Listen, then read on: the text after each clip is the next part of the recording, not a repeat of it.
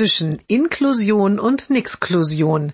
Jeden Montag eine neue Geschichte im Blog von Kirsten mal zwei. Heute? Der Junge ist Messdiener. Bislang hat er immer nur die Kollekte einsammeln dürfen. Jetzt ist es Zeit für neue Aufgaben. Je ein Messdiener mit großen Kerzenleuchtern in der Hand steht immer rechts und links vom Pfarrer, wenn der das Evangelium vorliest. Wird der Junge das hinbekommen?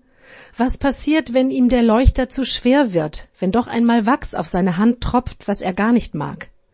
Die Leiter der Messdienergruppe haben eine Idee. Einer der älteren Messdiener stellt sich einfach neben den Jungen, um ihm im Falle eines Falles den Kerzenleuchter abzunehmen.